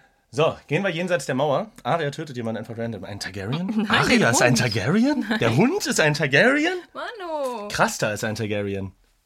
Ja, das denke ich ja immer noch. Nee, denke ich nicht. Gehen wir rüber zu John Schnee. Nochmal komplett von vorne? Ja. Gehen okay. wir rüber zu John Schnee. Denn auch hier äh, passieren zwei relativ äh, wichtige Sachen. Dieser andere Kollege erstmal, dieser Warg, hatte ja tote äh, Brüder der Nachtwache vorausgesehen. Also ziehen sie zur Faust der ersten Menschen. Er hat tote Krähen vorausgesehen. Habe ich doch gesagt, Brüder der Nachtwache. Ja, ja genau, die, sind, die genau. werden als Krähen bezeichnet, ja. Finden da aber nur 300 zu einem Spiralornament ausgelegte, verstümmelte Pferde. Jetzt äh, muss ich aber kurz schon dazwischen grätschen. Die Leute von der Nachtwache hatten doch keine 300 Pferde dabei. Die das hatten, ist absolut richtig. Genau, die hatten maximal so drei, vier Pferde dabei. Das heißt, die Pferde müssen von woanders sein. Oder von wem anders? Oder von. Äh, das war vielleicht auch einfach Spirit, der wilde Mustang, der da alleine, alleine durch, die, durch die weite Prärie gelaufen ist. Wir wissen es nicht ganz. Richtig. Aber wer hat die da zu einer Spirale gelegt? Wer weiß das schon? Meinst du, weiße Wanderer haben auch einen Sinn für Kunst? Vielleicht. Und haben sich so gedacht, ach schön, machen wir einfach so, legen wir so hin.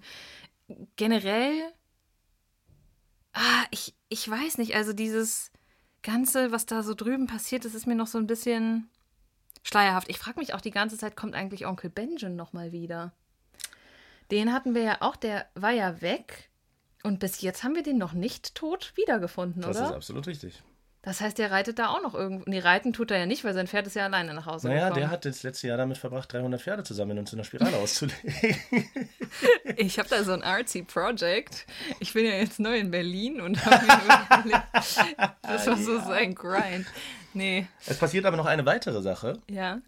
Denn Manke Ryder will zwei Dinge tun. Er will auf der einen Seite die Nachtwache angreifen und auf der anderen Seite Johns Loyalität testen, indem er Tormund, den du ja für äh, erst für den König gehalten hast, den äh, großen Typ mit dem roten Bart, Ygritte, noch eine Handvoll anderer seiner besten Männer, plus John Schnee sagt, klettert mal die Mauer rauf, als wenn das so einfach wäre. Dann haltet ihr euch bereit und wenn ich euch das Signal gebe, dann greift ihr die Nachtwache an und öffnet uns das Tor. Die Mauer, die, also diese große Mauer im Ja. Norden, Süden ist damit gemeint, ja. Und wenn John Schnee nicht spurt und nicht mitspielt, Tormund, dann schmeißen wir da runter. Von der Mauer. Genau, Lustig, das heißt, ne? John Schnee muss jetzt entweder seine eigenen Leute angreifen oder sterben. Ich glaube, wir haben doch, äh, weißt du noch, dass wir in der ersten Staffel mal darüber geredet haben, dass Die Mauer prädestiniert dafür ist, dass da irgendwann mal jemand ja, runterfällt. dass da irgendjemand mal runtergestoßen wird? Wer weiß, vielleicht kommt das noch. Zweitschlimmster Tod, den ich mir vorstellen kann, übrigens nach Verbrennen, das habe ich ja schon des Öfteren erwähnt. Ich habe mir, also ich habe jetzt nicht richtig Höhenangst, ich, kann- ich komme damit klar, aber ich stelle mir ganz, ganz oft vor, dass wenn du von was richtig Hohem runterfällst, diese Sekunden, wo du realisierst, Bruder, das war's, es geht nichts mehr, oder wo ein Fallschirm nicht aufgeht oder so, das muss doch auch die Hölle sein, weil das muss doch dann auch Zeitdehnung des Grauens sein. Ja, da sagt man doch drüber, ich weiß nicht, ob wir das schon mal gesagt haben in dem Zusammenhang, aber man sagt doch, dass tatsächlich die Leute, die von der Golden Gate Bridge springen und das überleben, dass die sich alle in dem Moment, wo sie springen, dass sie es alle fast bereuen. Und dementsprechend kann man sich ja denken, dass es einige Leute, die es nicht überleben, wahrscheinlich in dem Moment auch schon bereut haben. Naja, schlimme Story, okay. Das hat jetzt einen, einen traurigen Twist genommen. Okay, zurück Ja, zum. Krass, das Hütte. Die Nachtwache ist am Stissel und die Stimmung ist negativ. Wir leben in einem Land, in dem in Mauern stehen, dass es Wege gibt. Also, ich weiß ja nicht, ich weiß ja nicht. Also, wir lernen, wir lernen mal wieder, wir lernen viel. Einer der, einer der Nachtwachenjungs, es ist relativ viel, ne? Ich habe ich hab's ein bisschen im Kopf. Einer der Jungs von der Nachtwache hat sich den Fuß gebrochen und stirbt. Er wird bestattet. Lord Kommandant Mormont und die Brüder der Nachtwache stehen drumherum. Und haben Hunger. und haben Hunger. Und der Kollege, der letzte Mal schon äh, Sam liegen lassen wollte, grummelt wieder rum und sagt, nein, es war nicht sein Fuß, der ihn getötet hat, sondern er hat einfach von Krasta nicht genug zu essen bekommen, um es zu überstehen. Die und sagen ja sogar noch, boah, der riecht lecker. Mhm. ja, also es gibt die ganze Zeit schon, ich glaube, das ist auch keine unberüchtigt, also das ist nicht unberüchtigt, dieses, ja, Berechtigt. kra- unberechtigt, Entschuldigung. Dieses krass, da gibt uns zu wenig zu essen, denn ich, also ich glaube schon, dass die von dem nicht viel zu essen bekommen. Wo ich aber dann an der Stelle auch sagen würde, hm, naja, also habt ihr ein Recht darauf, dass der euch jetzt durchfüttert? Ich finde es so krass, wie du Krasta immer so verteilst. Na, ist ja aber- Your Man, der seine Töchter die ganze Zeit bangt und seine äh, Jungs und Enkel und so weiter, den weißen Wanderern. Ja, der ist ganz, ganz schlimm, ich weiß, okay. Aber, ich weiß, was du meinst. Davon abgesehen ist es seins kehren und die einfach- haben nichts dafür. Ja, Ja, ja. er wohnt da in dieser Hütte und es kehren einfach 300 Leute von der Nachtwache ein, also zumindest auf der Hinreise, und erwarten irgendwie, dass er die durchfüttert. Also ich, ich bin mir nicht sicher, ob wir das vielleicht nicht ganz verstanden haben oder ob es Offscreen-Sachen gab ähm, oder Drehbuchsachen, die jetzt nicht so richtig Ja, rübergekommen der sind. kriegt schon auch so Wein und sowas von Genau, denen. Also genau. Die, die, versor der versorgt, äh, die versorgen den auch mit Zeug. Das ist das Ding. Also sie versorgen ihn, glaube ich, parallel mit Zeug und deswegen kann es sein, dass sie ein Recht darauf hätten. Ich muss kurz gucken. weil Ich weiß nicht, warum das jetzt schwarz wird. So, es läuft doch ganz normal weiter. Aber okay. Wegen dem hier.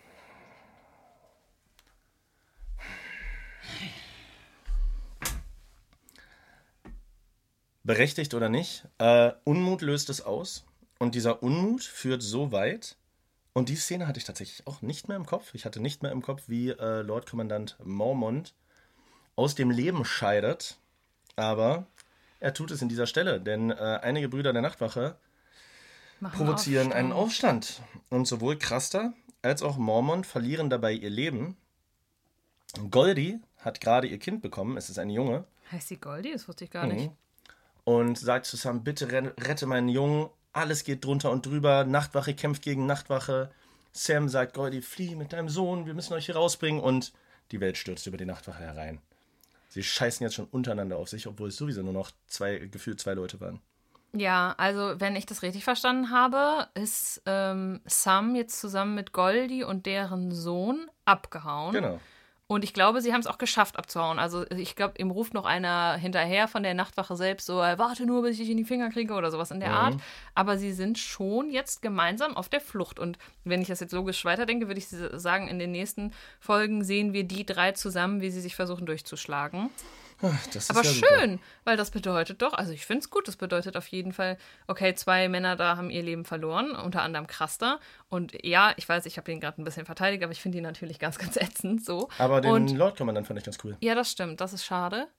Ähm, aber um das zu Ende zu führen, Kraster ist tot und dafür kann sein Sohn jetzt leben. Das finde ich gut. Das also stimmt. der überlebt ja jetzt, weil sonst wäre er ganz sicher, also ziemlich sicher, wieder mal irgendeinem weißen Wanderer geopfert worden. Achso, also du meinst quasi, dass äh, ein Neugeborenes nördlich der Mauer zusammen mit dem größten Loser der Nachtwache, Samuel Tarly, und einer Frau, die noch nie was anderes gesehen hat als die primären Geschlechtsteile ihres eigenen Vaters und äh, einen Miniraum, den sie sich mit 20 Schwestern teilt, dass die alle drei eine Chance haben, hinter der Mauer zu überleben und irgendwo Zuflucht zu finden? Ich glaube ja. wow. Weil ich würde sagen, von Kraster aus ist es doch nicht mehr weit bis zur Mauer. Also zumindest nicht mehr so weit wie, also jetzt in meinem Kopf. Ich würde jetzt sagen, es sind zwei, drei Tagesmärsche. Ich würde sagen, das kann man schaffen. okay. Frage ist halt, ob Das John. Schnee. Ach so, meinst du, dann kommen weiße Wanderer? Ja, die sind ja nicht überall. Na, aber da gibt es ja nicht nur weiße Wanderer, da gibt es ja auch Tiere und Zeug und so. Ja, die sind alle ungefährlicher, als man denkt. Nee. Schnee, was sollen die essen? Säugling, der drei Tage nichts isst? Ich, ja doch Muttermilch. Und was soll die essen? Ja, das kriegt die schon hin. Sam ist ja, Sam ist ja Also- sehr dick, ne? Kann man ein Stückchen rausschneiden. Nein, aber ich würde sagen, dass, wenn ich das jetzt weiterspinnen muss, ich versuche hier schon mal was zu prognostizieren, die drei sind jetzt auf dem Weg zur Mauer. John Schnee ist mit seinen Kollegen auf dem Weg zur Mauer. Vielleicht kommen sie zeitgleich an, weil ähm, Sam und das Baby werden ja langsamer unterwegs sein als John Schnee und seine Kollegen. Und vielleicht könnte der Konflikt, den wir eben angedeutet haben, okay, Sam muss gegen, äh, John muss gegen seine eigenen Männer kämpfen, sich nämlich da ausspielen. Also, dass John Schnee auf, auf einmal sozusagen Sam von der Mauer abweisen muss oder töten muss oder so, weil die sagen, der gehört nicht zu uns. Uh, ja. Das wäre jetzt meine Idee, wie es da weitergehen könnte, aber Was für John natürlich auch einen ziemlichen Konflikt bedeuten würde, weil es hat ihn zwar schon manchmal in die Scheiße geritten und wir haben uns ja auch schon über John Schnee aufgeregt, aber man muss ja sagen, er hat eigentlich schon ein ziemliches Gerechtigkeits- und Ehrenbewusstsein. Hat, war eigentlich der Einzige, der Sam die ganze Zeit verteidigt hat und Ja. gesagt hat, geh nicht auf Schwächere. Das wäre dann natürlich ein sehr krasser Konflikt für John, zu wissen, okay, mein Überleben dient wahrscheinlich unserem größeren Ziel mehr, aber dafür müsste ich jemanden töten, was nicht ehrenhaft wäre. Das hat mein Vater mir so nicht beigebracht und der schwächer ist als ich. Wofür würde er sich da entscheiden? ja, und ich glaube, die Freundschaft kommt auch noch hinzu. Also die sind ja schon Freunde. Was macht John in der Situation, wenn er da steht? Ich glaube, er versucht den Mittelweg zu finden.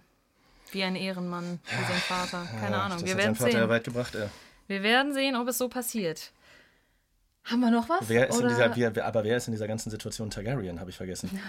Ah, vielleicht das Kind Ja. von Kraster. Möglicherweise. Oder Tormund mit dem roten Bart. Ähm, das war's jetzt erstmal und wir können zu der anderen ganz, ganz krassen Sache kommen. Ey, endlich. und es ist das, also normalerweise, ich erinnere mich, ich finde jedes Mal, wenn ich Game of Thrones rewatche, den Daenerys-Strang cooler. Jedes Mal finde ich ihn cooler. aufs Ich Neue. auch. Beim ersten Mal fand ich ihn total langweilig. Ach so, ich dachte, ich, ich finde ihn jedes Und Mal cooler jetzt als bin alles ich so andere. weit, dass ich mich fast immer drauf freue. Weil das war in diesen beiden Folgen mit Abstand das Geilste. Ja, also ich habe ähm, Daenerys auch Badass-Moment bisher aus der Serie für mich. Ich greife schon mal vor, als sie dann Ende revealed, dass sie die ganze Zeit die Sprache konnte.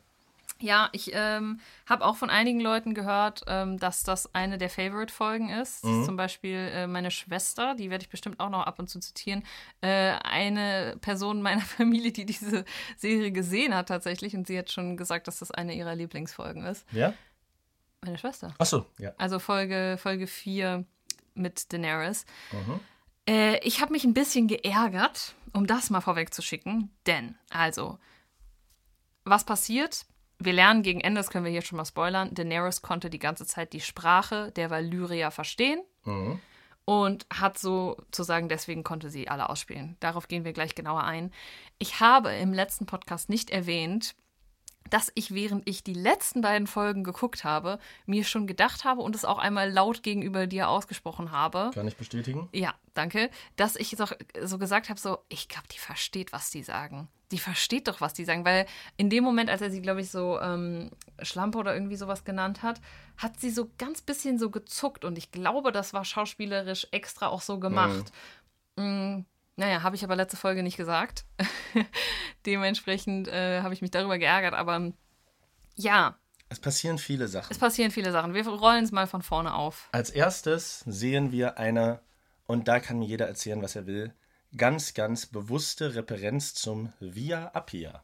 Weißt Ach du, so, was der Via Appia Ja, ich ist? weiß, was der Via Appia ist. Ich glaube, du hast es mir auch im Zuge dieses Podcasts schon mal erzählt. Das Das, war ein Weg im alten Rom oder im alten Griechenland? Z- äh, nach Capua, ich glaube zwischen Appia und Capua, ähm, zur Zeit der römischen Herrschaft auf jeden Fall, der nach den Spartakusaufständen und der letzten Niederlage von Spartacus gegen Marcus Crassus errichtet wurde und an dem die letzten Überbleibsel des Heeres von Spartacus und anderer Slawen gekreuzigt wurden. Insgesamt gehen Schätzungen von zwischen 5.000 und 10.000 Mann aus. Die am Weg standen Die mit ihren am Weg. Kreuzen. Genau, Capua war die Stadt, wo äh, Spartacus als Gladiator gekämpft hat und den Aufstand begonnen hat. Und an diesem Mellenweg wurden die gekreuzigt. Und ähnliches haben, zur Abschreckung, ähnliches haben wir hier jetzt auch äh, bei Daenerys, die die, äh, die gekreuzigten Slaven sie zu einem auch hochgeht, der sie nur noch darum bittet, ihn sterben zu lassen oder ihn zu töten oder Er will so. gar kein Wasser mehr, genau, Nee. ja. Äh, das ist generell, also witzig, dass du es hier erwähnst, dass das eine Anlehnung daran ist. Ich glaube, wahrscheinlich verpassen wir auch viel, weil wir uns einfach nicht so sehr auskennen. Dafür müsste wahrscheinlich irgendein so ein Geschichtsprofessor äh, äh, Professor diesen Podcast hier machen. Aber ich glaube, die nehmen sich in dieser Serie schon viele echte Dinge, die es gab. Wir hatten ja auch schon über Seefeuer gesprochen, dass es so ähnlich in Griechenland wohl gab. Im Mhm. Der grundsätzliche Aufbau von äh, Westeros als Großbritannien. Genau, also es wird viel äh, referenziert, was so geschichtlich interessant war und es wird sich so, habe ich das Gefühl, das Beste rausgepickt. Ich weiß nicht, ob über Europa hinaus, vielleicht auch weltweit, was es so an krassen geschichtlichen Sachen gab und es wird da so rein äh, gestreut, wie so eine Prise Salz. Finde ich super, super spannend. Ja. Wir lernen auf jeden Fall wieder über Daenerys. Wenn sie, also wir haben ja schon mal schon ab und an gesagt, dass sie auch ein ambivalenter Charakter ist. Gerade bei, ähm, gerade bei Illoyalität, was wir hier zum Beispiel sehen, in der Verhandlung, äh, wo es darum geht, dass sie alle 8000 Unbefleckten kaufen will für einen Drachen, sind Ser Baristan und Ser Mormont, die beide mit ihr da sind, versuchen beide auf sie einzuwirken, von wegen, nein, das kannst du nicht machen. Sie lässt sich davon aber nicht abbringen, bedeutet ihnen zu schweigen und sagt ihnen hinterher, wenn ihr mich noch ein einziges Mal vor anderen Leuten in Frage stellt, dann könnt ihr euch verpissen. Finde ich aber auch zu Recht. Ja, weil sie ist die Königin, aber sie muss halt ab und zu, muss sie auch zeigen, bis hier und nicht weiter. Weil sie hat ja einen Plan. Aber, worauf ich hinaus wollte, sie verurteilt zwar Illoyalität absolut und ist auch hart, aber sie hasst Sklaverei. Sie hasst Ja, Sklaverei. Das, Das- zeigt sie das- zweimal in diesen Folgen. Das kommt durch, dass sie das nicht so gut findet. Sie hasst Sklaverei sehr, sehr, sehr, sehr, sehr. Also, sie zeigt es zweimal, würdest du sagen, einmal indem sie die Frau da abkauft und einmal indem sie. Einmal dadurch, dass sie versucht, ihm Wasser zu geben. Ach so, dem Ähm, Toten da. genau. Oh, Dem halb gekreuzigten. Genau, das macht sie auch. Sie holt äh, Missandei als erstes Geschenk, spricht mit ihr, ähm, nachdem sie diesen Handel angeboten hat. Sie verabreden sich für den nächsten Tag, um den Handel durchzuführen. Ein Missandei Drachen gegen Übersetzerin. 8000. Nur das- Missandei ist die Übersetzerin. Sie redet mit ihr. Ähm, auch um mehr über den Sklavenhalter zu erfahren. Und hier wird das erste Mal angeteased, dass sie die Sprache kann. Denn sie kann folgendes übersetzen: Valar Morgulis. Das kommt in dem Gespräch vor. Mhm. Was und das heißt das bedeutet, jedermann muss sterben. Das da ist ist auch das, was ich komisch. eben erzählt hatte, denn glücklicherweise sind wir keine Männer. Ja, stimmt, genau. Das ist so ein bisschen so ein Girlboss-Talk. Genau. ähm, aber witzig, dass Volla Mogulis bedeutet, jedermann muss sterben, weil das ist ja auch das, was sie sagen soll, Aria, wenn sie die Münze Ganz übergibt. Ähm, okay, warte, ich versuche es nochmal für mich im Kopf klarzukriegen. Wir haben die ganze Zeit die Unterredungen mit dem, wie heißt eigentlich der Herrscher von den Unbefleckten? Boah, warte, ich guck nach. Der erinnert Krasnis Monaklos. Krasses Moronaklos, dieser Schauspieler, der erinnert mich ein bisschen an diesen. Es gibt so einen britischen, der auch zum Ritter geschlagen wurde. Wie heißt der denn nochmal? Äh, ganz berühmter Schauspieler. Vergesse ich jetzt. Spielt auch in. Ach, verdammt. Der hat immer so eine runde Brille an. Mist. Hm, Weißt du auch, wen ich meine? Ich glaube, ich weiß, wen du meinst. Der, spiel, so spielt, der spielt den Bösewicht in Sherlock Holmes, Der spielt ich. auch den, ähm, ich glaube, er spielt den, ähm, in dem Schindlers Liste-Film spielt er diesen. Sir Ben Kingsley. Richtig. Ah, danke. ja, den meinst du. Oh Okay, mein ja. Mhm. Da hat man mal mein Gehirn in Action gesehen. Okay, danke fürs auf die Sprünge helfen. Ja. An den erinnert mich dieser Hauptmann so ein bisschen. Ich hatte tatsächlich an wen anders gedacht, aber ja, Oh, äh, ja, ist er aber. Nee, nee, der sieht auch ähnlich. Ist er nicht? Nee, das Ähm, weiß ich, ja. Aber auf Ähm. jeden Fall, der Badass-Moment für mich ist, ne, also Girlboss-Moment hast du gerade gesagt, ihr Badass-Moment ist der, wo sie ihm dann auf lyrisch antwortet am nächsten Tag, dass Genau. er alles verstehen kann. Der Clou ist nämlich, willst du oder soll ich? Ja, ich wollte noch bis dahin ein paar Sachen sagen. Du kannst dann die, den anderen weitererzählen. Also, erstmal versucht sie ja mit ihm zu verhandeln und Unbefleckte zu kaufen. Mhm. Sie will nicht zwei kaufen, aber erstmal ist es wirklich so, okay, sie rechnen um, was ist ihr Schiff wert, was Mhm. ist das und das wert, das und das. Und dann kommen sie, glaube ich, auf irgendwie 110 oder so. 110 und dann äh, sagt, finde ich, auch der, dem die Unbefleckten gehören, jetzt mal abgesehen davon, dass das Sklaven sind, aber er sagt dann zu Recht so, ja, ganz ehrlich, ich kann dir nicht 8000 geben, das ist es halt einfach nicht wert. Und dann kommt eben der Drache ins Spiel. Ähm, sie sagt halt, ich nee, gebe dir einen Drachen für 8000 Unbefleckte. Der Kollege will den größten. Er will den größten Drachen. Ich frage mich gerade, wie viel, weißt du noch, wie viel ein Unbefleckter wert war? Nee. Laut dieser Währung. Also, wenn man für ein Schiff 100 bekommt, Dann, Dann- ist ein unbefleckter, äh, dann ist ein Drachen dann ist ein Drache sehr viel wert. 80 Schiffe? Ja. Ja, irgendwie sowas um den Dreh. Also Drachen sehr, sehr wertvoll lernen wir, aber kein Wunder. Ich meine, das sind ausgestorbene Fabelwesen mit unendlicher Power. Ja, ich glaube, darauf hat die komplette Targaryen-Herrschaft beruht. Ja. Boah, für einen Drachen? Ja. Ähm, okay, wir lernen also, okay, er bekommt einen Drachen für 8000 Unbefleckte. Er bekommt auch den größten.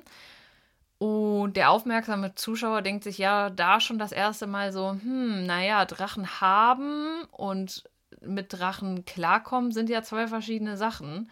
Also wir haben ja schon gesehen, dass auch ähm, der Mann mit den blauen Lippen und der Mhm. Glatze, der Zauberer von den 13 da, dass der auch ohne Daenerys diese Drachen hätte nicht aufziehen können. Mhm. Dementsprechend, selbst wenn Daenerys dem den geschenkt hätte und das ein fairer Deal gewesen wäre und die wären abgezischt, ganz ehrlich, vielleicht wäre der Drache nach vier Wochen verstorben, weil einfach Daenerys nicht da gewesen wäre.